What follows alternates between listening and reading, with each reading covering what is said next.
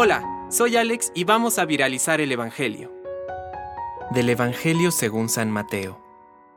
Entonces, unos fariseos y escribas de Jerusalén se acercaron a Jesús y le dijeron, ¿Por qué tus discípulos quebrantan la tradición de nuestros antepasados y no se lavan las manos antes de comer?